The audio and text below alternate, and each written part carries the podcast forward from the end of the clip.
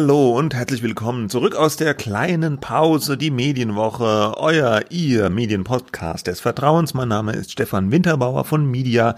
Am anderen Ende der Internetleitung mein lieber Kollege Christian Mayer von der Welt. Hallo. Hallo. Jetzt, ich weiß ja meistens nicht, was du einspielst zum Beginn der Sendung. Weißt du, was Ähm, das war? Ja, Stefan Raab. Ähm, Nee, der war es nicht. Äh, äh, es Äh, war also das hatte was mit Stefan Raab ja, zu tun. Das ja. war ein Ausschnitt aus so, einem, aus so einem Video, was in einem Artikel gerade ausgegraben wurde, wo Stefan Raab äh, äh, schwulen Witze oder homosexuellen Witze gemacht hat auf Kosten von äh, Schwulen und Lesben bei so einem Fußballturnier und das war ein, ein, ein äh, Chor von homosexuellen Frauen dann, die ihn dann scherzhaft in diesem Video als homosexuell bezeichnet haben. Äh, Das war so lustig gesungen. Das war jetzt kein. Das ja, Kritik, war glaube ich auch, äh, war glaube ich auch in dem Moment lustig gemeint. Die Kritik ist nicht ganz lustig gemeint. Es Nee. werden im Moment ja allerlei auch ältere Sachen äh, wieder äh, durchforstet, ein bisschen angeguckt, ob die rassistisch sind. Äh, es wird das eine oder andere gestrichen. Wir ähm, behandeln das Ganze, wir versuchen diesen ganzen Komplex nachher so ein bisschen zu behandeln. Es ist schwierig, es ist kompliziert, aber nichtsdestotrotz muss man drüber reden. Ja. Aber wir Genau. steigen mit was Gut, anderem ja. ein. Wir steigen, steigen mit unserer Schnellrate. Schnellrate-Runde. Das ist oh auch mein gut. Gott. Das ist oh auch mein. Gott. Ja, steigen wir doch mal Nein. mit unserer Schnellraterunde ein. Ja, Was ist welche denn das App erste? Habe ich, welche App habe ich als letztes auf meinem Handy Hm. installiert? Die Corona-Warn-App vielleicht? Ja, stimmt. ja. Ich, das, der, der, also nach allem, was man so weiß und darüber hört, ähm, gibt es ja keinen Grund, es nicht zu tun. Nein. Ähm, habe ich es halt gemacht und Ich ich, hab's wohne auch ja auch gemacht. in der Großstadt, ähm, da- wo man, keine Ahnung, ich, ich warte noch auf Warnungen, also ich werd, bin noch nicht gewarnt worden. Ähm, ich habe allerdings ein ganz interessantes äh, Interview gelesen mit einem Berliner Arzt in der Süddeutschen, verlinken wir alles wie immer in den Shownotes, der sagte, die Corona-Warn-App sei ein Spielzeug für die digitale Ober. Ein Spielzeug für Also- die digitale Oberklasse.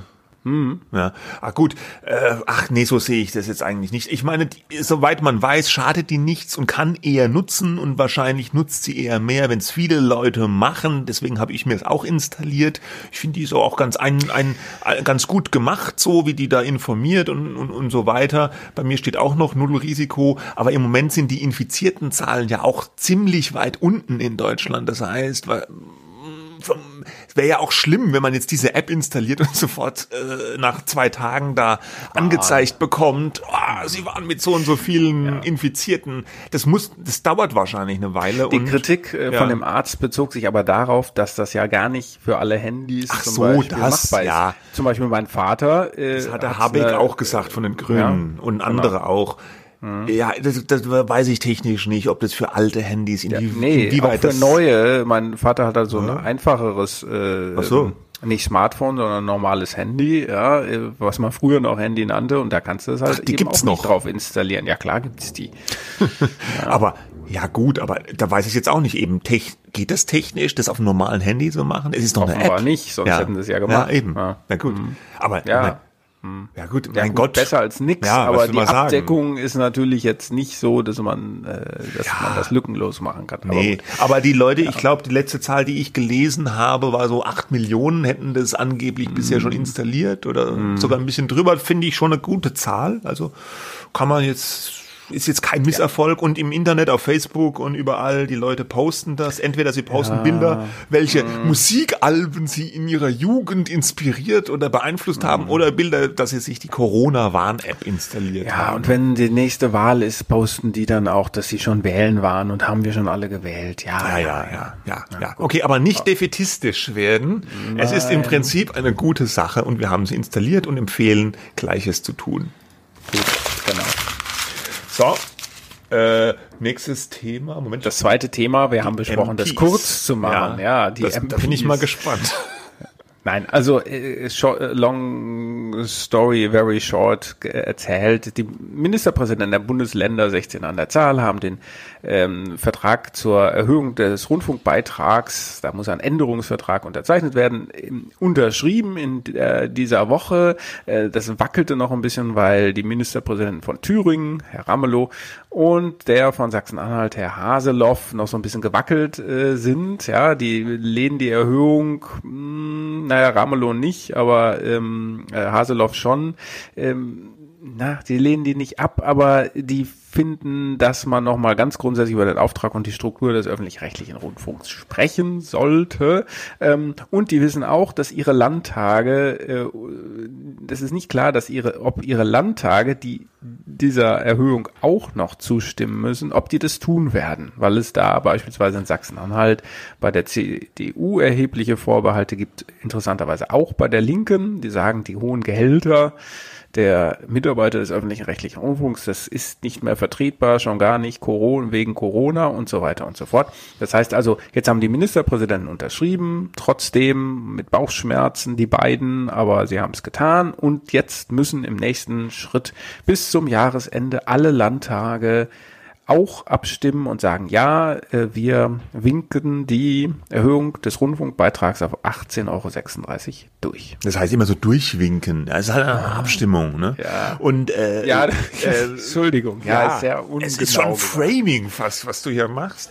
Durchwinken, Aber, weil das so lapidar klingt, Ja, oder was? ich habe das auch gelesen in irgendeinem Bericht. Ah, die Ministerpräsidenten winken das durch. Es war sehr unsensibel von mir, Absolut. dass ich dieses Wort deswegen, benutzt habe. Ja, deswegen habe ich dich auch sofort korrigiert. Äh, aber ja. okay, aber das heißt, äh, ja, eine weitere Hürde ist genommen. Jetzt kommen die Länderparlamente, mhm. wie die abstimmen, ja. weiß man nicht. Kann gut sein, ja. dass es nicht klappt. Dann geht die ganze Sache zum äh, Bundesverfassungsgericht wahrscheinlich. Oder ist es das mhm. Verfassungsgericht, was am Schluss? Bundesverfassungsgericht, ja. ja. Mhm. Äh, das Thema bleibt uns erhalten und ja, 86 Cent äh, ist die Erhöhung, um die es hier geht. Rundfunkbeitrag. Genau. So, jetzt aber. Äh, wir waren ja in einer kurzen Urlaubspause. Ich hatte zwei Wochen Urlaub und just in meinem Urlaub ist da wirklich so eine mega Rezo-Bombe geplatzt. Rezo, der allseits bekannte YouTuber mit den blauen Haaren, hat sich der Zerstörung der Presse angenommen. Obwohl es gar kein Zerstörungsvideo sein soll, wie er in seinem Video sagt, hat er es so genannt. Und ja, das ist ja immer so. Ja, ne? die ja. heißen Zerstörung von X, Y, Ja gut, das waren jetzt nur zwei, es oder? zerstört werden. Das muss die immer dazu gesagt werden. Die Zerstörung fast, der hm? CDU, die Zerstörung der Presse jetzt, oder? Sonst gab's keine. Und oder? die Zerstörung der Schulen oder was war das? Nee, nee, das, nee, das wurde das nur, das wurde nur, ah, das wurde nur in den Medien als Zerstörungsvideo, glaube ich, so. Äh, bezeichnet. Okay. Hat, aber ja. diesmal hat er es selber auch so bezeichnet. Nein, aber das ist ja der die Sache. Es heißt Zerstörung der CDU und Zerstörung der Presse, aber er weist immer noch mal darauf hin, es ist nicht als Zerstörung gedacht, weil im YouTuber-Jargon ist das einfach, dass man sich einer Sache annimmt, kritisch annimmt, ja. Und äh, ob das, äh, dass das Zerstörung heißt, hat nichts damit zu tun, dass es eben, das ist eben doch keine Zerstörung. Du regst ja? dich schon wieder auf darüber, ja. Ja, ich reg ja. mich wieder auf, weil das ist nämlich, wenn man das dann sagt, dass Rezo die CDU oder die Presse zerstören will, dann begeht man einen faktischen Fehler und dann. Der äh, landet am Ende man, noch in einer Excel-Tabelle dann landet man in einer Excel-Tabelle und dann betreibt man Verschwörungstheorien. Ja, ja? So. also das, deswegen sagen ja. wir das ganz, äh, ganz ausdrücklich. Er hat die hat ein kritisches, einstündiges Video gemacht und sich mit den Methoden der Medien äh, auseinandergesetzt. Ja, und da hat er, wurde auch viel Richtiges gesagt, sicherlich viel berechtigte Kritik, aber eben auch einige Dinge, die dann nicht so stehen gelassen wurden. Es gab dann ein paar Faktenchecks. Ihr habt welche gemacht bei der Weltwelt am Sonntag? Zwei gab's so. Ja. Mhm. Äh, die FAZ hat äh, sogar ein Gegenvideo gemacht und äh, die Berliner Zeitung. Das war gut. Ja, das oder? war gut. Weil ja, du ja. so lachst. Ja, weil ich das Wort Gegenvideo musste ich kurz ja. lachen, weil ich das Wort selber doof fand in dem Moment, ja. als ich es ausgesprochen habe. Kategorie Gegenvideo ja. klingt irgendwie blöd. Ja. Und äh, und die Berliner Zeitung hat auch so einen so einen kleineren Faktencheck gemacht mhm. und da kam eben mhm. heraus, dass bei diesen ganzen Dingen, also äh, legen wir mal vielleicht alles beiseite, nur ein Punkt. Also Rezo wollte ja äh, den Medien so Faktenfehler nachweisen und er fand, es ist eine gute Idee, indem er dann ausgerechnet nur Artikel untersucht, die sich um ihn drehen, ja. Und da, weil er nach dem Motto, er kennt sich mit sich selbst am besten aus, ja, und dann kann er ja am leichtesten die Fakten da auch checken. Und das ist ja fast schon, es ist ein bisschen eine drollige Herangehensweise, weil das hat der Typ in dem FATS-Video auch meiner Meinung nach zu Recht gesagt. Also es ist natürlich geht es gar nicht. Du kannst dich selber ja nicht objektiv beurteilen, ja. ja weil, Konstantin van der Linden heißt der, ne? Ja, der, der FATS-Redakteur. in dem FATS-Video. Ja, ja, sorry. Ich habe, ich will es gleich sagen, ich habe es heute nicht so mit den Namen. Ich habe die alle nicht mhm. präsent. Dafür hast, bist ja. du da jetzt. Ne? Ich versuch's mal, der, die, diese Lücken zu füllen. Aber wie auch immer, äh, genau, das hat er gesagt. Das ist natürlich so eine Art Selbstbeobachtungsfalle, in der man da landen kann, wenn man hm. seine eigenen Artikel, ich meine, einerseits stimmt's und andererseits gut. Äh, jetzt muss man natürlich auch sagen, also er hat da besagte Excel-Tabelle aufgestellt, alles penibel, glaube ich, mit einer Mitarbeiterin hat er ja gesagt, gesagt, was für Artikel und dann hat er erstmal die Artikel identifiziert, die sich wirklich nur mit ihm beschäftigen und solche aussortiert, in denen er so irgendwie nur vor kommt. Ja. Aber da gab es ja auch schon Probleme. Das ist schon eine subjektive Herangehensweise. Wo zieht man da die Grenze? Gut, er hat sie dann selber irgendwie gezogen und dann äh, ist in diesen verschiedenen Faktenchecks halt, äh, muss man sagen, dass ähm, zum Beispiel wie das mit der Zerstörung, ja, das wurde halt auch jedes Mal äh, wieder als Fehler angekreidet, ähm, wenn dann jemand geschrieben hat, äh, er wollte die äh, CDU zerstören, es ist ihm nicht gelungen, ja, Faktenfehler, ja. Ähm, also äh, das, das, das kann man ja alles nochmal nachlesen. Nach meiner Einschätzung sind das eben es waren einige Fehler dabei, da gibt es auch gar nichts drum herum zu reden. Sie waren, glaube ich, in keiner Weise diffamierend, äh, grob falsch. Ja, dann, äh, da ging es auch darum, zum Beispiel, wie viele Follower hat er auf seinen YouTube-Kanälen und äh, da stand dann irgendwie mehr als zwei Millionen, da hat er geschrieben, falsch. Äh, ja, stimmt nicht. Wie viele hat, hat er aber auch nicht geschrieben, ja. Mhm. Äh, andere Sachen. Äh, wo man sagt, und dann kommen dann Fehlerquoten für die FAZ über 60 Prozent, für Bild und Welt über 50 Prozent bei raus. Da waren auch vielfach DPA-Meldungen dabei. Gut, auch wir sind natürlich gehalten, DPA zu überprüfen, ob das alles stimmt. Aber gut, das äh, lassen wir jetzt mal beiseite, dieses Thema. Aber ähm, das in allen diesen Faktenchecks ist bei rausgekommen, dass, äh, dass diese Untersuchung, die er da angestellt hat, methodische Mängel hat. Ähm, sie haben sich sogar, glaube ich, alle Kollegen ziemlich viel Zeit damit gelassen, ja. äh, nicht sofort zurückgeschossen, sondern haben das genau überprüft. Und was das Interessante war, daran fand ich, dass eigentlich so über Twitter, sage ich jetzt mal, ne, das was man so verfolgt, die, die Reaktion von denjenigen, die halt das Rezo-Video gut fanden, gesagt haben, mi, mi, mi, mi, mi, die Presse wieder, beschwert euch nicht, sagt doch einfach, ihr macht Fehler und dann macht er weiter und macht's besser. Ja, das war so ein bisschen die Reaktion. Ja, das ne? ist natürlich auch so ein bisschen, bisschen arg billig dann. Ne? Äh, ja, dass wir Fehler machen, äh, wissen wir. Ähm, hat auch, glaube ich, nie jemand bestritten. Was könnte man besser machen? Auf jeden Fall. Die Fehlerkultur ist jetzt nicht so ausgeprägt und gerade in so, so emotionalen Geschichten neigt man vielleicht dazu, eher so eine Sicht so zuzumachen und zu sagen, das sind wir, das ist der. Ähm, ich glaube, niemand hat bestritten, dass er da Aspekte genannt hat, auch was die Boulevardpresse oder die Yellow Press, ne, also diese mhm. ganzen bunten Blätter ja, angeht, dass er da richtige Punkte gemacht hat, auch wenn, haben wir auch schon häufiger darüber gesprochen, auch wenn das jetzt gar nicht so groß kontrovers ist, finde ich. Mhm. Ähm, aber ich hätte jetzt eigentlich erwartet, dass dann was zurückkommt. Äh, dass man dann sagt, gut, äh, jetzt haben die ihre Untersuchung, die sagen, du hast methodische Mängel gemacht. Ähm, was sagst du dazu? Da hat er sich gar nicht zu geäußert, oder? Ich habe nichts gesehen, vielleicht mhm. kommt's ja noch. Ja, okay. Aber das wäre natürlich äh, interessant, ja, wenn er sich dann dazu auch nochmal äußern würde. Ich glaube es ja. aber eher nicht. Ich, ich finde halt, ähm, dass wir davon weg kommen müssen. Er sagt, er sei ein Feindbild mancher Medien und da sind natürlich ausgerechnet die, die er da auf dem Kieker hat, äh, FAZ und Welt und äh, Bild vor allem, äh, das sind diejenigen, die ganz oben in seiner Fehlerquotenliste äh, rangieren. Hm.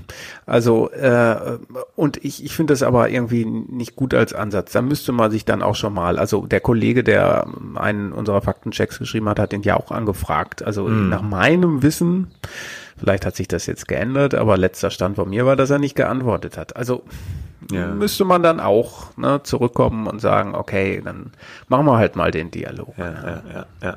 Okay, aber jetzt hier Sack zu. Okay. Mit dem Rezo-Video. Ein anderer, ein aktuellerer Aufreger äh, dieser Woche war ein Artikel aus der Taz. Da hat eine Frau, den Namen bitte jetzt mir aushelfen. Ich das ist äh, Hengame Yago Bifara, das äh, also so eine recht, glaube ich, bekannte Taz Kolumnistin. Ich kannte sie nicht. Ja. Äh, aber sie schreibt eine Kolumne da und sie hat was über Polizisten geschrieben. Der Hintergrund ist natürlich diese große weltweite Diskussion um Rassismus, ausgehend von dem Tod von George äh, Floyd und auch um die, die Diskussion um institutionelle Gewalt und Rassismus in der Polizei. Mhm. Und es war ein Kolumnentext in der Taz, äh, wo so, ja, wo sie so ein bisschen resoniert hat, ja, wenn der Kapitalismus abgeschafft wird und dann die, auch noch die Polizei, äh, für welche Jobs äh, könnte man die Polizisten, die ehemaligen dann gebrauchen? Und dann geht sie so verschiedene Berufe durch und nee, das geht nicht, das will man dann nicht haben, äh, weil, weil, weil die Polizisten sind halt irgendwie da nicht für geeignet, weil sie dann da irgendwas Überwachungsmäßiges machen oder was Gewalttätiges. Und am Schluss kommt dann äh, die Pointe, wenn man das so nennen kann, ja, die taugen eigentlich nur als Abfall auf die Mülldeponie, da sind sie unter ihresgleichen, ja, Abfall zu Abfall. Ja, also Zitat müsste man vielleicht kurz sagen, ja. spontan fällt mir nur eine geeignete Option ein, die Mülldeponie nicht nicht als Müllmenschen mit Schlüsseln zu Häusern, sondern auf der Halde, wo sie wirklich nur von Abfall umgeben sind. Unter ihresgleichen fühlen sie sich bestimmt auch selber am wohlsten. Ja, und da hat es einen ziemlichen Wirbel drum gegeben. Die Polizei, die deutsche Polizeigewerkschaft hat Strafanzeige gestellt wegen Volksverhetzung, hat sich beim Presserat beschwert. Auf Twitter äh, ging's rund und so weiter, das ganze übliche Programm. Die Taz-Chefredakteurin äh, hat, glaube ich, in einem Interview mhm. den Artikel vert Junge. verteidigt ja, mhm. ja. Äh, und gesagt, das gehört auch dazu irgendwie. Der Artikel war, soweit ich das gesehen habe, nicht direkt als Satire gekennzeichnet, soll aber satirisch gemeint sein. Ja. Mhm. Ja, ja, gut, das ist ja dann immer das, auch, was kommt. Ja, Satire, es ist auch alles. Äh, muss man ja. sagen, dem Text anzumerken, so wie er geschrieben ist. Also ich finde den Text auch nicht lustig, ich finde ihn auch nicht gut. Äh, wenn man ihn aber liest, merkt man schon, dass sie das nicht ernst meint, also dass sie nicht wirklich der Meinung ist, Polizisten sollten auf eine Mülldeponie. Das ist so ein Gedankenspiel. Man ist vielleicht lustig gemeint oder so. Wie gesagt, ich finde es, es kommt nicht lustig rüber, aber gut, es ist Geschmackssache. Ja. Naja, natürlich äh, äh, denkt sie nicht, dass in Wirklichkeit Polizisten ja. zu Müllmännern ausgebildet werden soll. Die Frage, Nein, die ja zu, jetzt nicht zu Müllmännern, zu, zu Abfall. Ja, zu Abfall. Das ist ja gerade der Punkt. Ja, ja, ja. ja genau. Also auch selbst selbst das denkt sie nicht, aber ist natürlich die Abwertung ist ähm, habe ich nicht als sozusagen Satire gelesen. Ja.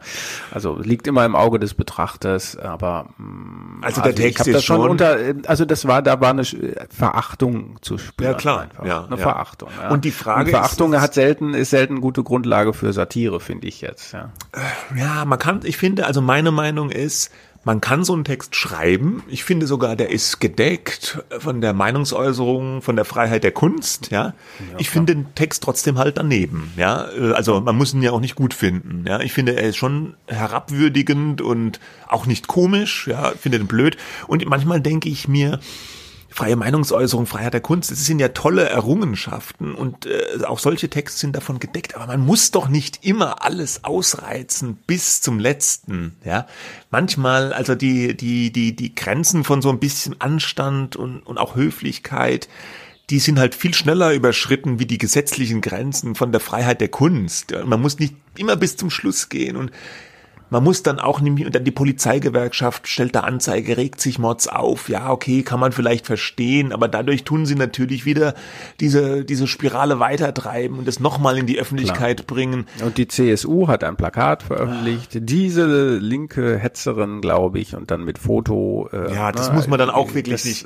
Das, das, ist war, auch, das hat das ganze Niveau nochmal, ja. Nach, also wenn man das so sagen ja. kann. Ne? Das ist halt auch nicht gut, äh, weil das einfach nur, nur noch den Hass auf ja, das schaukelt sich dann hoch, ja. Und ich denke mir, ja. auch Meinungsfreiheit, auch einfach mal die Freiheit, den Mund zu halten und, und nicht alles, was einem durch den Kopf geistert, sofort rauszublasen. Ja, wobei es natürlich auch schlecht möglich ist zu sagen, äh, wäre vielleicht das, das Beste, ja, das Souveränste, einfach so einen Kommentar zu ignorieren und zu sagen, ja, bitte, weil das ist ja für die äh, Taz äh, zum Beispiel auch, die Chefredakteurin verteidigt das jetzt, verstehe ich strategisch auch, ja. Mhm. Ähm, das dann stellt man sich halt äh, vor die Mitarbeiterinnen und den Mitarbeiter, wenn irgendwas passiert ist und, und sagt es, um sozusagen die innere äh, Zusammenhalt zu stärken. Auf der anderen Seite ähm, äh, ärgert das natürlich, äh, vermute ich mal, auch äh, einige Taz-Mitarbeiter, weil das Ziel der Taz muss ja auch sein, gut, ich will nicht sagen bürgerlich zu sein, aber doch ein Publikum zu erreichen, das sich öffnet ähm, äh, gegenüber der Taz, wo man sagt, ah ja, das sind Positionen, da kann ich mich mit anfreunden, Nachhaltigkeit, ähm, äh, sagen äh, unterschiedliche Lebensentwürfe,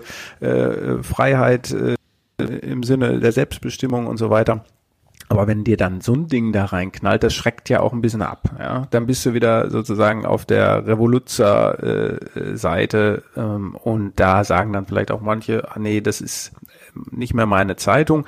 In den Kommentaren, sehr lesenswert, die Kommentare, war auch wieder mal von Kündigungen die Rede. Ich weiß es nicht, dass, ob da viele zusammenkommen, ne? aber das ist natürlich auch immer so eine äh, Geschichte, die man dann aushalten muss, aber die dem Blatt auch nicht gut tut. Ne? Das mm. gibt's unterschiedlich äh, in, bei konservativen Blättern äh, bei uns oder bei der FAZ oder sonst wo natürlich öfter auch, ja, ähm, dass, äh, dass da Kommentare sind, ähm, die irgendwie äh, im Internet äh, auf Twitter durchgereicht werden und wo dann die Empörung sehr groß ist. Das, wie gesagt, das, das muss man irgendwie aushalten, aber ob es so sinnvoll ist, ähm, wage ich zu bezweifeln, mhm. sowas zu bringen. Ne? Okay, da machen wir jetzt mal den Sack äh, zu. Das passt aber exzellent als Überleitung zu unserem größeren Themenkomplex Komplex, nämlich so äh, ja Haltung in den Medien, was darf man noch sagen, diese ganze Rassismusdebatte auch. Äh, in dieser Woche wurde allerdings auch die neue Version des Reuters Digital News Reports veröffentlicht. Das ist eine Untersuchung international über verschiedene Länder, werden da Leute befragt von wissenschaftlichen Instituten über ihr Mediennutzungsverhalten. Das ist immer eine viel beachtete Studie. Und da ging es auch unter anderem eben darum, äh, was die Leute sich wünschen, ob sie sich von ihrem Medium jetzt neutrale Berichte wünschen, ob sie eher ihre Meinung bestärkt sehen wollen oder ob sie auch mit hu, anderen Meinungen konfrontiert oder herausgefordert werden wollen. Ne? Das Ergebnis da war, glaube ich, die meisten wollen neutrale Berichterstattung, vor allem in Deutschland, gell? 80 Prozent. Hat, mh, hat ja. diese Liste, glaube ich, fast angeführt. Ne? Ähm, da gab es andere Länder wie äh, Brasilien, äh, wo sogar drei 43 Prozent gesagt haben, nee, sie wollen, möchten lieber Informationen und Nachrichten, die ihren eigenen Standpunkt bestätigen. Ne? Ich hätte immer gedacht, in der Umfrage, ja, wenn du befragt wirst, sagst du eher, ja klar, möchte ich immer beide ja, ja. Seiten hören ja, und so. Ne? Da gibt's ja auch so einen Effekt, dass man dann äh, etwas sagt und es dann aber nicht mehr so empfindet. Ne? Da gibt's so einen Effekt, der heißt Hostile Media Effekt habe ich gelernt äh, äh, von der ähm, Mitautorin des, des Berichts, Anne Schulz, mit, äh, mit der wir gleich ein Interview hören. Ähm, das besagt, äh, da gibt es so Experimente oder so Tests, ja, ähm, dass du Leuten äh, ein und denselben Artikel vorsetzt, der auch tatsächlich ausgewogen geschrieben ist über ein kontroverses Thema. Und beide, äh, also Anhänger von beiden Lagern hast du quasi, beide Positionen werden dargestellt und die lesen das und die sagen am Ende, ähm, nee, das hat ja jetzt meine Position sehr negativ dargestellt, ja, über mhm. einen und denselben Artikel, ja. Mhm. Das heißt also, ich glaube, viele Leute wünschen sich eine Neutralität, die sagen das auch eher in den Umfragen dann, aber vielleicht empfinden sie das nicht so, dass die Nachrichten tatsächlich objektiv oder neutral sind. Mhm. Okay, dann machen wir doch jetzt das Interview mit der. Genau, mit Dr. Anne Schulz. Ähm, die ist am Reuters Institute und hat mitgeschrieben, Mitautoren des äh, News Report von dem Institut Reuters, ähm, das jetzt nicht die Nachrichtenagentur Reuters übrigens ist. Ja. Okay, bitte sehr. Ja, ich begrüße jetzt Anne Schulz. Äh, sie ist Mitautorin des Reuters Report. Sie ist Research Fellow am Reuters Institute for the Study of Journalism in Oxford, richtig? Ganz genau, hallo. Hallo. Ähm, und ähm, ja, wenn wir gleich mal einsteigen. Also ich habe ähm, dem diesjährigen Report entnommen, dass ein, ein hoher Anteil der Befragten in vielen Ländern sich Sorgen macht, von Desinformationen manipuliert zu werden, äh, die vor allem ja, wie wir wissen, über soziale Medien verbreitet werden. Ähm, welche Rolle sollten eigentlich nach Ansicht der Befragten die klassischen Medien äh, spielen? Sind sie sowas wie ein Wächter, ein Kontrolleur, ein Faktenchecker? Sind sie aber vielleicht auch Teil des Problems? Was, was für Erkenntnisse haben Sie da gewinnen können? Ja, vielen Dank für diese erste Frage. Ähm, also vielleicht erstmal noch zur Einordnung. Ähm, das stimmt, viele Menschen zeigen sich besorgt darüber, äh, dass ihnen im Internet falsche Informationen begegnen könnten. Das sind äh, über alle 40 äh, Märkte hinweg, die wir da befragt haben, äh, sind das 56 Prozent, die sich da so besorgt äußern. In Deutschland allerdings gar nicht so viele, da sind wir bei 37 Prozent. Also da gibt es quasi auch einen größeren Anteil, äh, die sagen mir, eigentlich fühlen wir uns da relativ sicher in dieser virtuellen oder digitalen Umgebung, aus welchen Gründen auch immer, da müssen wir jetzt ja vielleicht nicht so reingehen. Mhm. Ja. Wenn man dann, wenn man dann fragt, woher glauben Sie, dass, dass diese Falschinformationen überwiegend kommen, äh, sind das vor allem die nationalen äh, Politiker, Politikerinnen, Parteien aus dem eigenen Land. Also diese so diese Disinformation is coming from the top, wird da dann ja halt auch oft gesagt in diesem Kon Kontext. Und das scheint die Bevölkerung oder die Öffentlichkeit auch tatsächlich so wahrzunehmen. Ähm, welche Kanäle sind es, und das nannten Sie jetzt gerade schon, also über welche Kanäle wird Desinformation häufig verbreitet, da nehmen 48 Prozent der Deutschen tatsächlich wahr, dass da soziale Medien den, den großen Anteil ausmachen. Also da ist die, die Öffentlichkeit erkennt quasi, dass auf diesen Plattformen Falschinformationen verbreitet werden, ähm, die fehlleiten oder in irgendeiner anderen Form auch vielleicht gefährlich werden könnten. So und jetzt zu dieser Frage, welche Rolle spielen die ähm, traditionellen Medien hier, welche Rolle nehmen die ein? Äh, da hatten wir eine Frage drin, äh, über die ich äh, vielleicht kurz gern reden würde. Ja. Ähm, äh, da hatten wir gefragt, was, also so, so, ein, so eine Dilemma-Situation haben wir da im Fragebogen präsentiert. Da wurde gefragt, was sollten die Medien machen oder traditionelle Nachrichtenmedien mit einer Aussage eines Politikers oder einer Politikerin, die eventuell falsch sein könnte. Wie sollten die damit umgehen? Und da gab es dann zwei Antwortmöglichkeiten in, die, in diesem Dilemma, nenne ich es jetzt mal eben. Ähm, entweder äh, das soll prominent platziert werden, ähm, weil es ist wichtig, dass die Öffentlichkeit das auch erfährt, ähm, oder die Medien sollten das eher ähm, nicht berichten, äh, dieses potenziell falsche, falsche Statement, äh, weil es weil auch das wiederum gefährlich werden kann, weil dieser Politikerin oder diesem Politiker dann unnötig Aufmerksamkeit gegeben oder zukommen würde. Mhm. Und da finden wir jetzt über diese 40 Märkte, und da ist Deutschland auch dabei, eine relativ klare Antwort des Publikums. Also welche Rolle sollen die, die traditionellen Medien hier einnehmen? Und das ist, dass ganz klar eine Tendenz dazu besteht, zu sagen, dass wir möchten das sehen. Also wir wollen, dass das unbedingt berichtet wird. Ähm, was, was mir jetzt sagt, dass die Bevölkerung uns hier signalisiert, dass sie mit so einer Wahrheit umgehen können. Also dass da ähm, so, eine, so, ein Selbstbewusstsein vielleicht auch besteht. Äh, wir, wir wollen wissen, wenn da wissentlich falsche Informationen verbreitet werden, wenn da vielleicht zu Gewaltverbrechen aufgefordert wird und so weiter. Das soll prominent berichtet werden.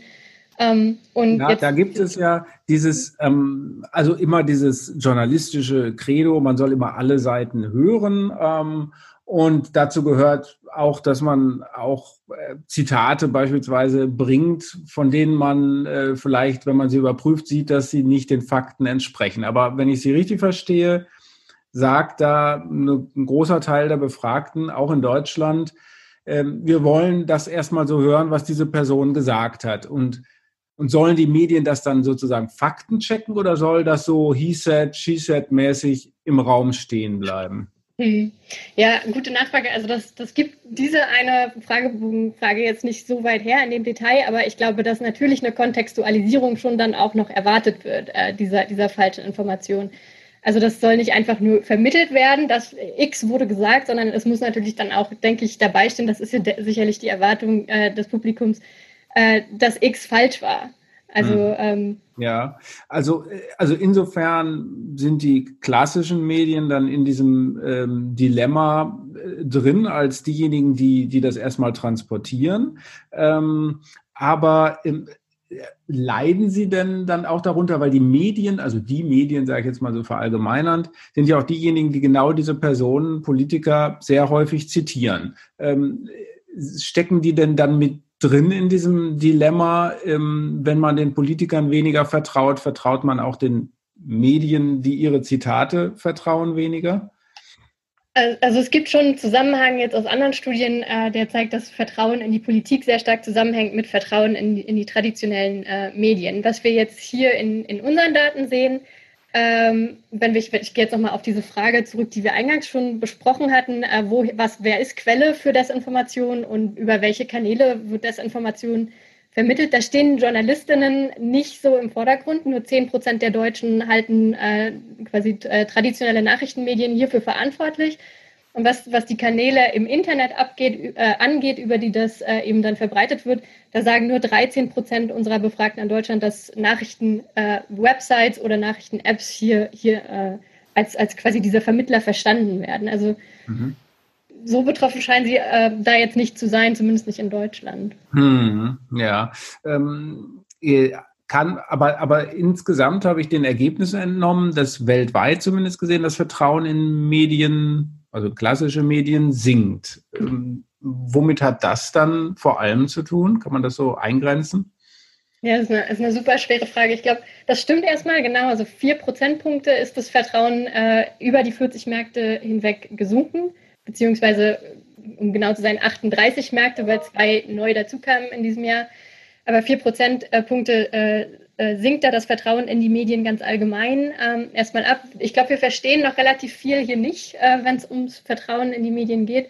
Äh, eine, eine, eine, ganz klare Antwort habe ich darauf nicht. Also man, man vermutet, dass das äh, mit der äh, so ein bisschen Polarisierung, äh, der politischen Polarisierung auch in einzelnen Ländern zu tun hat.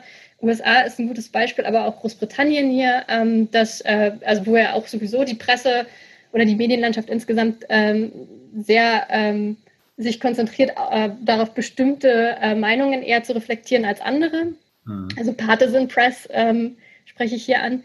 Ähm, und äh, dass dann natürlich auch klar ist, dass äh, für ein einzelnes Medienunternehmen, ähm, das jetzt riskiert, quasi äh, eine Seite zu wählen, äh, dass sie dann die andere Seite vor den Kopf stößt. Und das, also ist ein, Effekt daraus ist dann ein sinkendes Vertrauen vielleicht in die Medien insgesamt. Das mhm. ja. sind so Überlegungen. Das ja, das zielt ja ab auch auf diese Debatte, ähm, äh, die wir gerade jetzt erlebt haben mit der New York Times und diesem Gastkommentar. Und dann wurde da ja mehr oder weniger äh, eine Entwicklung beschrieben, auch von den Kollegen in den USA, die eben sagen, äh, vielleicht müssen wir uns in die Richtung einer Partisan Press entwickeln, um bei unserer Zielgruppe, die wir haben, weiter glaubwürdig zu sein. Wenn wir aber gleichzeitig sagen, die Leute wollen ganz gerne, mehrheitlich zumindest, äh, immer alle Zitate präsentiert haben, alle verschiedene Sichten, äh, Sichtweisen auf die Dinge, ähm, widerspricht das dem dann? Also was ist eigentlich gewünscht von den Nutzern, den Lesern?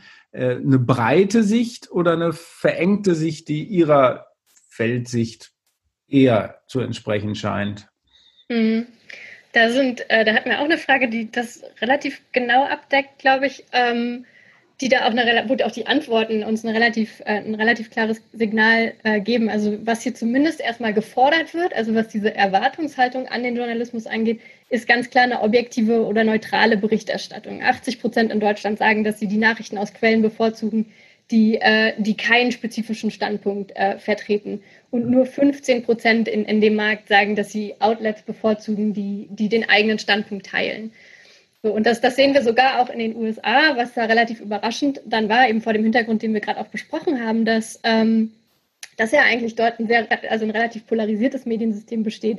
Aber selbst dort sagen 60 Prozent, äh, dass sie eine, eine neutrale Berichterstattung eigentlich bevorzugen würden. Das, und, und wir reflektieren das jetzt hier so ein bisschen im, im Report auch und sagen, dass das vielleicht so eine so eine schweigende Mehrheit ist. Ja, also dass hm. die, diese Partisans rechts und links da relativ laut eben nach ihrer meinungsstarken Presse fordern oder Berichterstattung fordern, aber eigentlich der Großteil der US-AmerikanerInnen äh, doch eigentlich lieber die neutrale Berichterstattung hätte. Hm. Wenn ich als sozusagen jetzt ein Berater für Medien wäre, äh, dann würde man daraus aus Ihren Ergebnissen dann vielleicht die Schlussfolgerung ziehen können, dass wir wieder eine stärkere Trennung zwischen Nachricht äh, und, und Meinung haben sollten, wie das ja in den USA eigentlich äh, auch organisiert ist in den Redaktionen. Ähm, ist das, könnte das ein Indiz sein? Geben das die Zahlen her? Mhm.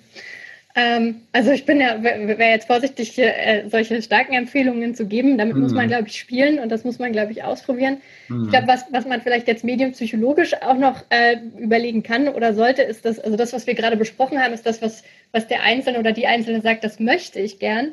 Äh, und dann steht aber noch dem gegenüber, was nimmt die einzelne Person dann aber tatsächlich wahr. Und da gibt es so, eine, so einen Effekt, äh, der in der Medienpsychologie untersucht wird, der nennt sich der, der Hostile-Media-Effekt. Vielleicht haben Sie den auch schon mal mhm. besprochen oder dem gehört. Mhm. Gerade eben insbesondere in dem Fall, in dem eine Berichterstattung ausgeglichen ist, also in dem der Journalist, die Journalistin wirklich einen guten Job gemacht hat, das ausgeglichen äh, reflektiert hat, ein bestimmtes Thema, dass gerade solche Berichterstattung von Leuten, die zu diesem Thema, um, den es, äh, um das es in dem Artikel gibt, äh, eine, eine starke Meinung haben, die gerade dazu tendieren, dieses, diesen ausgeglichenen Artikel dann gegen sich feindlich verzerrt wahrnehmen. Mhm. Und das, das können halt aber auch die sein, die hier bei uns in der Befragung gesagt haben, dass sie gerne neutrale Berichterstattung möchten. Vielleicht ist das also, einfach was, wo man gerne sagt, na klar bin ich für eine neutrale Berichterstattung und am Ende, also das ist jetzt mal unwissenschaftlich formuliert, und am Ende möchte ich doch das lesen, was mir eigentlich am besten gefällt und wenn eine andere Sichtweise kommt, dann lehne ich die tendenziell eher ab. Ja. Ähm, das, das kann man so, kann man, glaube ich, so ganz gut zusammenfassen. Mhm. Genau. Also ja. unsere Daten sind Selbstauskünfte und sind entsprechend genau an dieser Stelle auch ein bisschen mhm. limitiert. Ja, und man muss auch dazu sagen, dass der Reuters Report keine Empfehlung im eigentlichen Sinne ja auch äh, abgibt, sondern eben diese Daten, die Analyse der Daten präsentiert und wir, wir, wir Medienmenschen müssen dann irgendwelche Schlussfolgerungen daraus, daraus ziehen, kann, kann man so sagen, ja. Genau, ähm, ja. Äh, haben Sie ähm, auch untersucht in der aktuellen äh, Auswertung, ähm, äh, die ich jetzt noch nicht komplett lösen konnte. Ich habe mich jetzt erstmal auf diese Desinformationsgeschichten äh, konzentriert, ob es äh, dieser, dieser Tendenz, neue Medien zu entwickeln, also was es mal mit der Huffington Post gab, mit Vice äh, und, und anderen Buzzfeed, ähm, ist das was, was nachhaltig ist und was die äh, Nutzer nachfragen, was gewünscht ist? Weil Hintergrund der Frage, äh, die ja eine etwas andere Herangehensweise auch an Journalismus gegenüber den, diesen traditionellen Medienmarken eigentlich hatten. Mhm.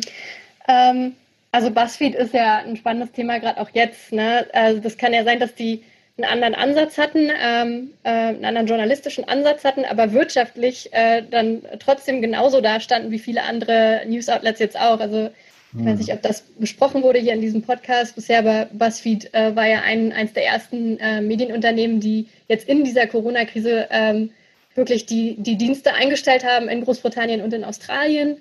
Äh, war das, glaube ich, also da ging, glaube ich, schon ein Schock durch die Branche, soweit ich das verfolgen konnte auf Twitter. Ähm, das waren die Medien, und vielleicht haben Sie das gerade auch schon so ein bisschen, ein bisschen angesprochen, von, von, denen man ja vor ein paar Jahren sagte, als die da auf den Markt kamen, da war ja, wurde ja sehr euphorisch auch behandelt, so das ist die Zukunft ja. der Nachrichten. Äh, und jetzt sind die, sind die zum Teil nicht mehr da oder weil, weil Werbeeinnahmen einfach äh, sehr, sehr stark eingebrochen sind. Mhm. Ähm, Ob es da jetzt neue Formate gibt, ähm, äh, die, die jetzt, die das vielleicht dann besser machen. Also es wird vielleicht äh, Spieler geben, die hier äh, relativ gut durchkommen durch diese Krise, ähm, indem sie vielleicht sich ein bisschen spezialisieren oder spezifizieren, sich verschlanken also jeder äh, gibt ja, glaube ich, gerade äh, viel auf, jedes Nachrichtenunternehmen. Ähm, und das kann natürlich auch ja, in der Zukunft letztendlich nachher vielleicht helfen und stärken. Ja, das mhm. werden Sie besser beurteilen können als ich. Mhm. Mhm. Ähm, und ansonsten, so was so richtig komplett neue Formate ähm, auch angeht, äh, da, da, ist mir jetzt, fällt mir jetzt nichts ein. Ich glaube, Podcasts sprechen wir noch so ein bisschen an.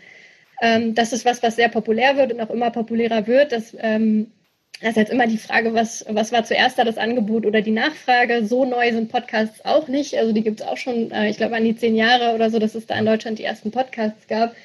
Ähm, aber also ich glaube, der amerikanische Markt, US-amerikanische Markt hat hier sehr inspiriert, auch in Deutschland. Ähm, und da sind, sind viele Sachen entstanden. Das ist auch ein Format, das noch ausgereizt werden kann, das auch gerade in jungen Zielgruppen sehr gut zu funktionieren scheint, äh, für, zur Markenbindung führen kann und so weiter wo Sie junge Zielgruppen sagen, das ist ja auch ein Teil dieses Aspekts. Ne? Diese neuen Medienmarken sind entstanden, um ein vorwiegend jüngeres, sage ich jetzt mal, Publikum zu erreichen. Und äh, da könnte man ja jetzt äh, vielleicht vermuten, dass Sie ein anderes äh, Verständnis von Journalismus haben oder auch andere Erwartungen an den Journalismus haben. Gibt es da ähm, Erkenntnisse, ob es da vielleicht auch so ein Generation Gap äh, gibt oder vielleicht sogar einen Konflikt der Generationen? Äh, die einen wollen halt Aufklärung oder eine neutrale Darstellung. Ähm, alle Gesprächspartner werden gleich behandelt oder, ähm, oder sowas mehr, was in Richtung Aktivismus geht, was man ja, wenn man so auf Plattformen wie, wie Bento oder Z von der Zeit und Spiegel online unterwegs ist, so ein bisschen als Sound wahrnimmt. Mhm. Ja, kann ich auch, glaube ich, keine so ganz allgemeingültige Aussage draus machen oder so eine Antwort drauf geben. Ähm, wir hatten im letzten Jahr der Nick Newman, der auch der äh, Lead Author ist, dieses Digital News Reports, der hat sich mit der jungen Zielgruppe in einem gesonderten Report nochmal auseinandergesetzt in auch so Fokusgruppen-Interviews, äh, also jetzt nicht so Large-Scale äh, Survey Research. Ähm, und die haben da, äh, da haben viele junge Leute sich äh, eher ähm, so zurückhaltend geäußert, was, was jetzt die Frage anging, wollt ihr so meinungsstarken Journalismus? Da hieß es dann eher, nee, wir wollen nicht, dass so die Agenda äh, auf uns so runtergedrückt wird oder, oder Meinungen uns da um die Ohren gehauen werden, äh, sondern wir wollen, dass uns Dinge einfach von irgendwie vernünftig erklärt werden. So und, und vielleicht dann eben auch wieder ähm, äh, da sind, wo auch äh, unsere Erwachsenenbefragten jetzt hier waren in, in dieser Befragung von 2020, nämlich neutrale Berichterstattung ist, ist das, was da eigentlich gewollt ist. Mhm ja, eigentlich eine recht erstaunliche Erkenntnis auf äh, Basis der Daten, ähm, wenn wir die aktuellen Mediendiskussionen betrachten. Aber Sie hatten es ja auch vorhin schon mal gesagt. Vielleicht sind das auch so Diskussionen, die eben nicht von einer Mehrheit geführt werden, sondern von einer ja, lauten, sage ich, oder sagen wir mal, von einer Gruppe von Leuten, die sich eher Gehör verschaffen können als, als andere. Ne? Ja. ja. Ja, ähm, also wir verlinken nochmal den, den Reuters Report, der am, an diesem Dienstag erschienen ist, die neueste Ausgabe. Ähm, das war äh, Anne Schulz äh, vom Reuters Institute for the Study of Journalism. Ganz herzlichen Dank für das Gespräch. Ja, herzlichen Dank für die Einladung hierher. Okay, soweit das Interview äh, mit Dr. Anne Schulz von dem Reuters Institute. Äh, ja, was soll man sagen, ist immer interessant, der, der, der Reuters News Report. Muss man äh, es lesen. Waren jetzt, ah, ja. Es waren jetzt hm. in dieser Ausgabe nicht so viele Sachen drin, die mich mega überrascht haben. Da war die Sache mit der, dass die Leute sich diese Neutralität wünschen, vielleicht für mich noch das herausstechendste. Ansonsten kamen da auch viele Ergebnisse, wie die jungen Leute nehmen Nachrichten viel jetzt über Social Media wahr und die, ja, die Bereitschaft für Bezahlinhalte, die steigt so leicht tendenziell. Das sind mehr so Nuancen in der Veränderung dann. Es gab aber auch, ähm, was dazu ganz gut passt, einen ziemlichen Hassel in den USA, was auch so ein bisschen nach Deutschland rübergeschwappt ist, bei der New York Times.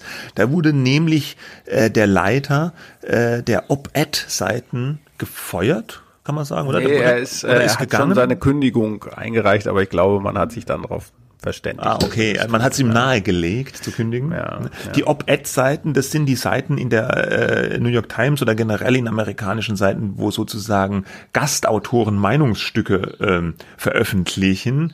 Und äh, ja, was ist da los? Warum ist der Mann gegangen?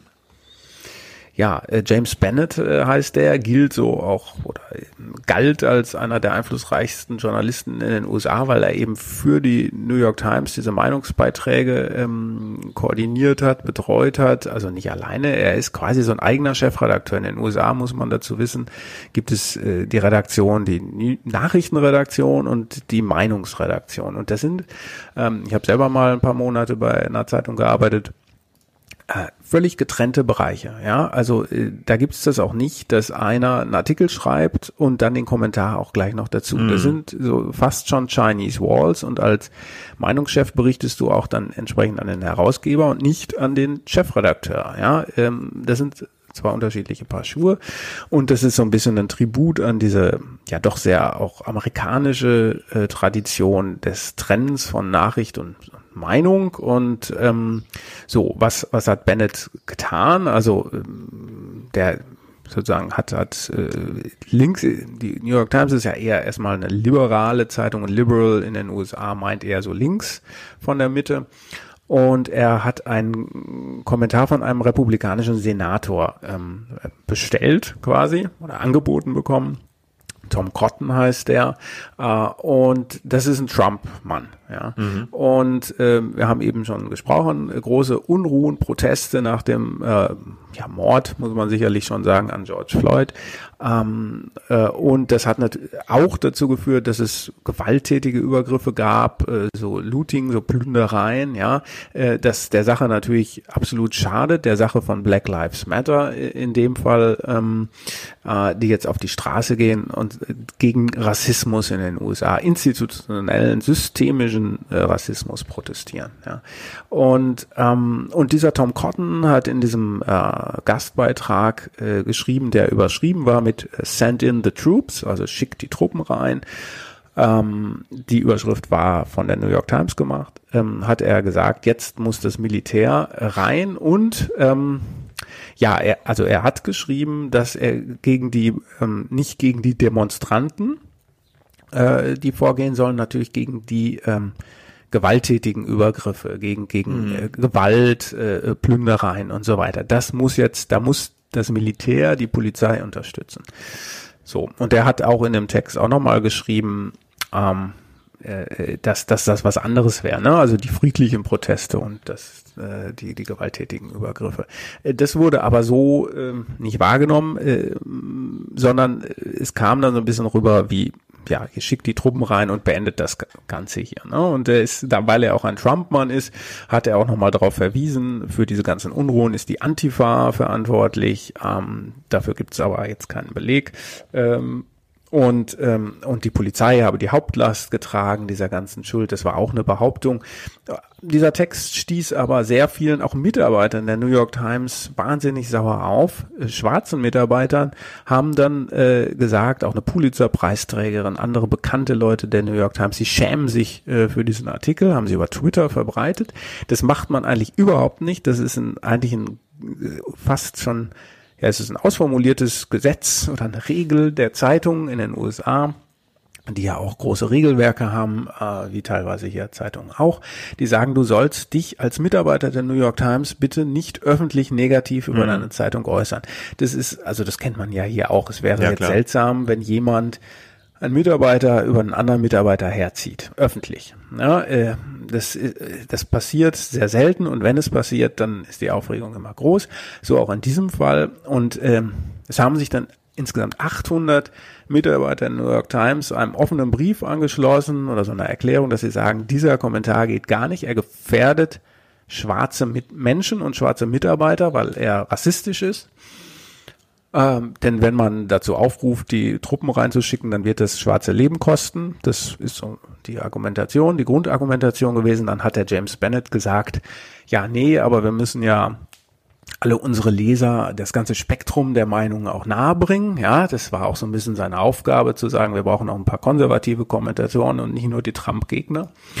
Ähm, das hat er zwar gemacht, aber äh, in dem Fall kam das jetzt eben zurück. Er hat dann gesagt, guckt euch das ganze Meinungsspektrum an. Dann wurde aber, dann kam auf irgendeine Weise raus, der Mann hat den Artikel vorher gar nicht gelesen. Dann wurden ihm diese Fehler auch noch präsentiert, also diese sachlichen oder nicht belegbaren Behauptungen von Tom Cotton. Und dann war es eigentlich um ihn geschehen. Ähm, dann hat er gesagt, ja, haben wir einen Fehler gemacht, ähm, war unsensibel und dann hat der Verleger A.G. Salzburger, das ist der Sohn von äh, Arthur äh, Salzburger, der das äh, Blatt lange geführt hat, ist ja ein Familienbetrieb sozusagen. Der ist 39, ist noch die treibende Kraft der Innovation. Der hat gesagt, hier in diesem Fall haben alle unsere Sicherungs Mechanismen versagt. Ähm, und das war dann eigentlich das Aus für Bennett und ob er jetzt nun gefeuert oder selber gekündigt hat. Ich glaube, er hat selber gekündigt, ist eigentlich irrelevant. Äh, er ist weg. Ähm, und ähm, ja.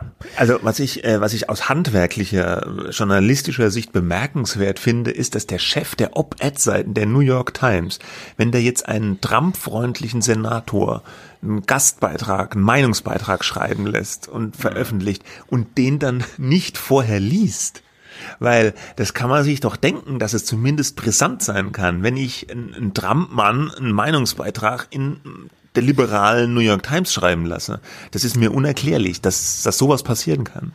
Ja, ist es, ist es mir auch. Äh, ich glaube auch, dass das schon auch, das hat ihn dann so diskreditiert, ähm, und das hat auch so ein bisschen die Debatte, glaube ich, weggebracht von der Frage, äh, kann man sowas veröffentlichen? Mhm. Ja, weil normalerweise, wenn das jetzt alles faktisch sauber gewesen wäre und ähm, und er hätte es gelesen, vielleicht noch ein bisschen redigiert, wobei mm. in Kommentaren ja selten eigentlich wirklich redigiert. Wird. Ja gut, man hätte aber den, den ja. Kommentar zurückgeben können und sagen können, passen ja. Sie mal auf, ja. äh, lieber Mann, hier, Beweisen da und Sie mal das, was die Sie Punkte, da behaupten. Genau. Die sind kritisch, da müssten mm. wir nochmal nach. Das ist ja normal, ja, das passiert ja, äh, ständig bei Aber Medien. ich glaube, er war in der Tat äh, da erledigt, äh, wo er ja, zugegeben, in, dem Moment, musste, dass er das Ding ja, nicht gelesen In dem Moment ja. äh, braucht man eigentlich nicht weiterreden. Aber dann ist ja die Diskussion eigentlich um dieses grundlegende Thema entbrannt. Ähm, soll die New York Times oder soll ein Medium überhaupt Stimmen reinnehmen, die so ja anders sind, die gegen die äh, Linie des Blattes auch dagegen sprechen, ja. Also so, also oder soll soll eine Zeitung, soll ein Medium einfach eine ganz bestimmte Haltung, da ist es das liebe Wort, präsentieren und das auch durchziehen oder soll ich möglichst mehrere Meinungen in einem Medium haben, um die Leute eben auch, wie wir es vorhin gesagt haben, auch mal mit anderen Ansichten zu konfrontieren? Ja, das ist ja unsere klassische eigentlich Sicht. Ne? Man ja. muss das ganze Spektrum haben. Sowas, was Bennett halt auch gesagt hat, ne? was so seine erste genau. Rechtfertigung Jetzt mal von diesen handwerklichen Fehlern ganz abgesehen, ja, wenn alles gut, ja. gut gelaufen genau, wäre. Denn die Frage ist ja, wäre das auch so, wäre das auch so, hätte das auch solche Wellen geschlagen, wenn, wenn man da nichts gefunden hätte und wenn er es gelesen hätte. Und ähm, eigentlich geht's schon, glaube ich, um diese grundsätzliche Debatte, ähm, was wollen wir sein? Wollen wir jetzt neutral sein und erhalten wir diesen Anspruch, wir sind immer neutral und wir stellen, wir geben allen ein, eine Plattform und der Leser bitte soll selber entscheiden, halt, erhalten wir das aufrecht oder sagen wir, ja, äh, vergiss es, ja, es macht mit Trump, und das ist ja auch einer der Hauptgründe eben Trump, überhaupt keinen Sinn, äh, das zu ähm, äh, verfolgen, diese ähm, klassische Herangehensweise weil der will uns eh fertig machen, manipulieren und sonst was. Also äh, müssen wir uns auch auf, Moral, auf unseren moralischen Kompass verlassen. Trump und die wir, die New York Times, sind inkompatibel, also lassen wir das. Wir geben denen gar keine Stimme mehr. Ne? Ja, oder nicht so, nur, weil die, die, weil wir inkompatibel ja. sind, sondern weil wir auch sagen, wir, also der Trump macht, macht schlimme Dinge und es ist unsere Aufgabe, äh, dagegen vorzugehen, anzuschreiben, genau. aufzuklären. Ja. Und äh, besonders augenfällig wurde diese Debatte schwappte dann auch in die deutschen Medien rüber, besonders äh, augenfällig im Spiegel. Da wurden zwei Beiträge Beiträge veröffentlicht. Der eine äh, Beitrag war, glaube ich, von Philipp äh, Philipp Oemke. Oemke. Ja. Ich habe den Namen, ich habe es heute nicht so mit den Namen. Der andere war von Florian Gartmann, das habe ich mir gemerkt. Ja, Und der genau. Philipp Oemke, der hat also äh, geschrieben nach dem Motto Neutralität ist von gestern. Äh, es kommt so auf die Haltung an. Ich paraphrasiere das jetzt so ein bisschen, ähm, äh, weil äh, Neutralität, Objektivität, das ist eh eine äh, ein, ein Trugbild, ja, gibt's gar nicht. Und es ist ganz wichtig, dass wir uns, wie du gesagt hast, nach so einem moralischen Kompass als Medium auch verhalten und deswegen ähm, war das auch richtig, dass der Mann bei der New York Times gehen musste und es war so, so ein Fehler, so ein Trampmann sowas schreiben zu lassen, jetzt mal von dem ganzen handwerklichen Lapsus da abgesehen. Und dann, ich glaube, der Gartmann-Beitrag ist danach erschienen, weiß ich jetzt, ja, ja. ja, ja. Äh, das ist auch ein Redakteur vom Spiegel, der hat dann die andere Position eingenommen, der hat gesagt, wir müssen uns zumindest um Neutralität bemühen, ja, also es mag vielleicht sein, dass das nicht in, in, in letzter Konsequenz äh, erreichbar ist, die absolute Objektivität, aber wir müssen uns zumindestens darum um eine größtmögliche Objektivität bemühen in den Medien. Das fand ich interessant, dass in einem Medium diese beiden äh, Sichtweisen dann so gegenübergestellt wurden. Ja. Damit warum, hat ja das warum Medium. Fandst das interessant? Ja, weil das Medium damit ja praktisch schon äh, gezeigt hat, wie es also äh, dadurch, dass die beiden Sichtweisen äh, da. Ich finde das selbstverständlich. Ja, also, äh, ja, aber da, ja. dadurch zeigt weil ja das Philipp Medium, Rünke, ja. mhm. dass es sozusagen äh, eine Meinungspluralität abbilden will irgendwie. Total. Ne? ne? Also ich glaube, Gartmann hatte äh, sozusagen reagiert auf Ömke, das war nicht vorher vorbereitet, jetzt schreibst du mal das und mm. der mhm. andere schreibt das.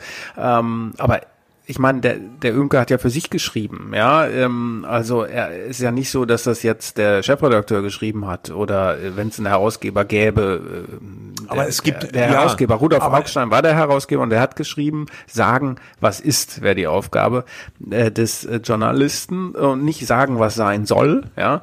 Ähm, jetzt jetzt ist Augstein schon lange tot, aber der, dieser Spruch steht immer noch im Eingang in der Eingangshalle vom Spiegel. Ähm, du hast natürlich recht, wenn dann ein Redakteur, äh, Imke ist Korrespondent in New York, wenn der jetzt also hergeht und äh, sagt, die Neutralität ist vorbei, vergesst es. Alle, die ihr äh, neutral sein wollt, ihr seid gedankenfaul, ja, mhm. das hat er mhm. geschrieben, ähm, äh, dann hat das natürlich schon eine gewisse Werf, ähm, weil das ja eigentlich gegen das Selbstverständnis des Spiegel und es ist äh, auch kein, auch wenn es nie das echte Selbstverständnis war. Ja. Es ist auch kein, natürlich kein ganz neues Argument. Äh, der Chef der ARD-Sendung Monitor, Georg Restle, hat schon vor Wochen, Monaten hat er mal in einem Kommentar was ähnliches, ganz vom Duktus her ganz ähnliches gesagt, nach dem Motto, wir müssen Haltung zeigen, Neutralität gibt's nicht.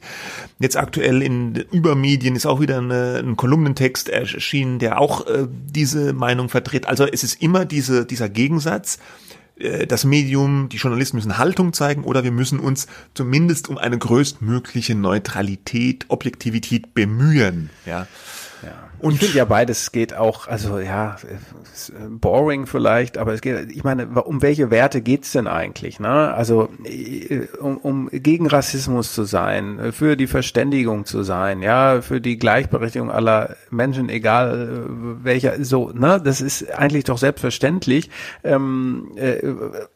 ich finde es aber auch sinnvoller, also ich neige der, der, nicht der Haltung zu, sondern diesem, diesem Bemühen, ergebnisoffen zu recherchieren, äh, vorurteilsfrei an Sachen ranzugehen. Und dann kann man sich ja eine Meinung bilden, wenn man einen Kommentar schreibt. Das, das muss man ja auch eine Meinung haben. Aber in den Darstellungen sollte man doch dieses Ideal dann eben anstreben, weil man macht sich doch auch angreifbar, wenn man sagt, wir sind jetzt gar nicht mehr neutral. Äh, kann ich nicht Trump, ich meine, die Antwort ist vielleicht nein, aber ist es nicht das Ziel, Trump mit journalistischen, klassischen journalistischen Mitteln äh, zu Bericht erstatten, wenn die sagen halt, das geht nicht mehr, aber dann kapitulieren wir ja vor, vor Trump. Das ist ja nichts anderes. Ja, ja. ja. Aber äh, es ist eine Bandbreite, ja, wie, wie berichtet wird. Und ich habe da im Laufe der Jahre meine Meinung auch ein bisschen geändert. Früher war ich auch eher so, dass ich gesagt habe, nee, Objektivität gibt's gar nicht. Man muss in einen Artikel auch gleich die Sichtweise einbauen und die Leser sind schon klug genug, das dann zu erkennen, ja. Aber nach einigen Jahren und vielen Leserzuschriften auch, ich, und ich glaube, es hat sich auch in der Bevölkerung da was geändert. Durch diese ganze Polarisierung ist es einfach nicht mehr so klar voraussetzbar, dass der Leser, die Leserin das schon so erkennen wird, wie es gemeint ist. Nämlich, dass die Meinung da automatisch auch irgendwie mit drin ist. Ich glaube, und das zeigt sich ja auch in diesem Reuters-Report, über den wir vorhin gesprochen haben, dieses Ergebnis. Ich, ich habe das starke Gefühl, große Teile des Publikums wünschen sich eine klarere Trennung von Meinung und, und, Nachrichten und Bericht, ja. Und die wünschen sich das deshalb vielleicht, weil es so verwirrend ist, auch mit Social Media heute, auf Facebook, auf, auf Twitter, in diesen Messenger-Gruppen, weil da viele Falschinformationen unterwegs sind und das ist alles so verwirrend und teilweise auch schwer zu durchschauen. Und die, die, die traditionellen Medien, die, die Medienhäuser haben da ja eine Aufgabe, da ein bisschen Ordnung reinzubringen vielleicht auch. Und wenn ich diese Aufgabe im Kopf habe, finde ich es sinnvoll. Ich bemühe mich in Artikeln, in Berichten um eine größtmögliche Objektivität und trenne das stärker von Meinungen, ja, nach diesem angelsächsischen Modell. Ähm, das wurde ja dem deutschen Journalismus häufig auch mal vorgeworfen, dass wir so eine Art Gesinnungsjournalismus machen, dass wir in allen Artikeln unsere Meinung, die Meinung des Journalisten reinwursteln wollen müssen. Ne? In, im, Im angelsächsischen Verständnis ist es ja diese strikte Trennung, die du beschrieben hast. Dazwischen gibt's eine gewisse Bandbreite vor allem in der Kultur beispielsweise, ne, das sind ja, ja. auch da Meinungsgetriebene, aber in der Politik und Wirtschaft. Äh, in der Politik schon auch, ja, ja oder in der Wirtschaft. Ja, ja, natürlich. Ja. Das ist ja, und das ist ja auch so, wie ich eben gesagt habe, das ist ja auch ganz klassisch, äh, dann schreibt einer den Artikel und dann sagt er, oh, schreib doch mal den Kommentar gleich noch dazu. Ja, genau. So. Und dann kann man sich natürlich denken, okay, wenn der jetzt den gleichen Artikel schreibt, auch den Kommentar schreibt, fließt dem seine Meinung vielleicht auch in den Artikel rein, ja, ohne dass er äh, sich vielleicht, oder dass er es vielleicht auch will, ja. Deswegen ist es vielleicht gar kein keine so dumme Idee, den Kommentar von jemand anderem dann schreiben zu lassen. Aber das ist bei uns noch nicht so. Das fände ich eigentlich ganz gut. Und dass, dass dann gesagt wird, ja, äh, Neutralität ist von gestern, es geht mir um Transparenz und das Aufdecken und um Fehlerkultur, das schließt das ja nicht aus. Ja, das kann man ja trotzdem machen, transparent sein und eine Fehlerkultur pflegen. Hm. Ja, so. Nee, das ist, ähm, das ist richtig. Ähm, und ja, hast du eigentlich alles dazu gesagt. Aber die Debatte geht sicherlich weiter und man muss auch darauf hinweisen, das hat auch eine amerikanische Meinungsredakteurin der New York Times natürlich getwittert, äh, die Linien ver verlaufen da auch zwischen den Generationen. Ne? Das ist ein interessanter äh, Beispiel. Das sind die Wokes, ja, das sind die Jungen, ähm, die Aufgeweckten, die sensibel sind für ähm, ja, also für für Ungerechtigkeiten, ja, im, in der mm. Gesellschaft, die werden also Wokes äh, mitunter genannt.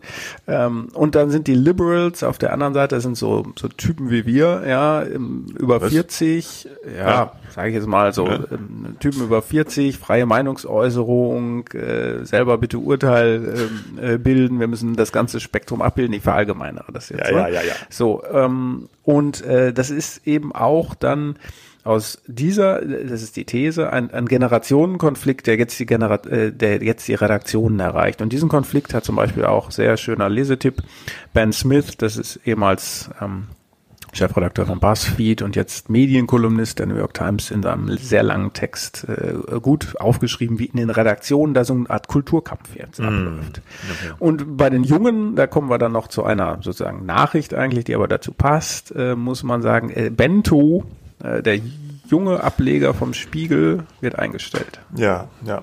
Die waren ja auch mehr so ein bisschen mehr auf der aktivistischen Seite des Spektrums, wenn man das so sagen darf. Verkürzt ja, darf man so sagen, ja. weil wenn du die Seite aufmachst, äh, dann wirst du immer direkt angesprochen, ja, wie du jetzt äh, gegen Rassismus vorgehen kannst, mhm. wie du jetzt äh, das Klima retten kannst und so weiter. Das sind, damit will ich überhaupt nicht sagen, dass das falsche Ziele sind, um Gottes Willen, ja, das ist ja gut, aber es sind eigentlich keine journalistischen äh, Stilmittel, sondern so ein bisschen so das Appellative, so dass wir sind alle eins und äh, wir gehören alle zusammen und jeder, der mir auf die äh, Füße tritt äh, oder andere ja, unsensibel behandelt, der gehört irgendwie entfernt. Ne? Das ist ja so ein bisschen das, der Einspieler mit von Raab am Anfang, ja, worauf genau. du auf hinaus wolltest, dass ja. es da so diese, da gibt's diese sogenannte Cancel Culture, dass ähm, alle so wie Bennett, äh, auch andere Chefredakteure gerade in den USA, ähm, äh, die äh, denen so eine toxische Unternehmensführung, Redaktionsführung vorgeworfen wird, dass sie rassistisch sind und dass sie Schwarze und People of Color systematisch benachteiligt haben, dass die jetzt weg müssen. Ja? Mhm. Ähm, und das hat vielleicht auch seine guten Gründe, äh, warum das so ist, aber das, das gibt jetzt so ein Backlash äh, auch. Ne? Alles, was äh, sozusagen gesagt wird, ähm, wo dann jemand sagen kann, jetzt, das war aber sehr rassistisch von dir, ähm, äh, da, da bist du jetzt sozusagen in Danger, wenn du in einer amerikanischen Redaktion bist. Und ähm, ja, das ist, das ist eine sehr spannende, sage ich jetzt mal ganz neutrale Entwicklung. Mhm. Okay. Damit würde ich mal sagen, machen wir den Sack zu für heute. Das waren schwere Themen, da haben unsere Hörer einiges daran zu verdauen. Ja, wir äh, auch. Wir auch. Äh, das Wochenende steht jetzt vor der Tür. Nächste Wochenende hilft mir auf die Sprünge. Senden wir normal oder ist ja. irgendwas? Feiertag? Nee, Urlaub? Ist, nee, wir senden ja, normal. Ich gehe danach in Urlaub. Also ja, das ist jetzt so ein bisschen löcherig, aber äh, so ist es. So ist es halt. Okay, ansonsten, man kann uns immer noch Sternchen geben auf iTunes, gerne fünf. Man kann uns E-Mails schreiben unter medien-woche at media.de oder medien-woche at welt.de. Wir freuen uns über Post. Und ansonsten, schönes Wochenende und Nerven behalten wegen Corona jo. und allem Guter anderen Tipp. auch da draußen. Ja. ja, tschüss. Bis dann.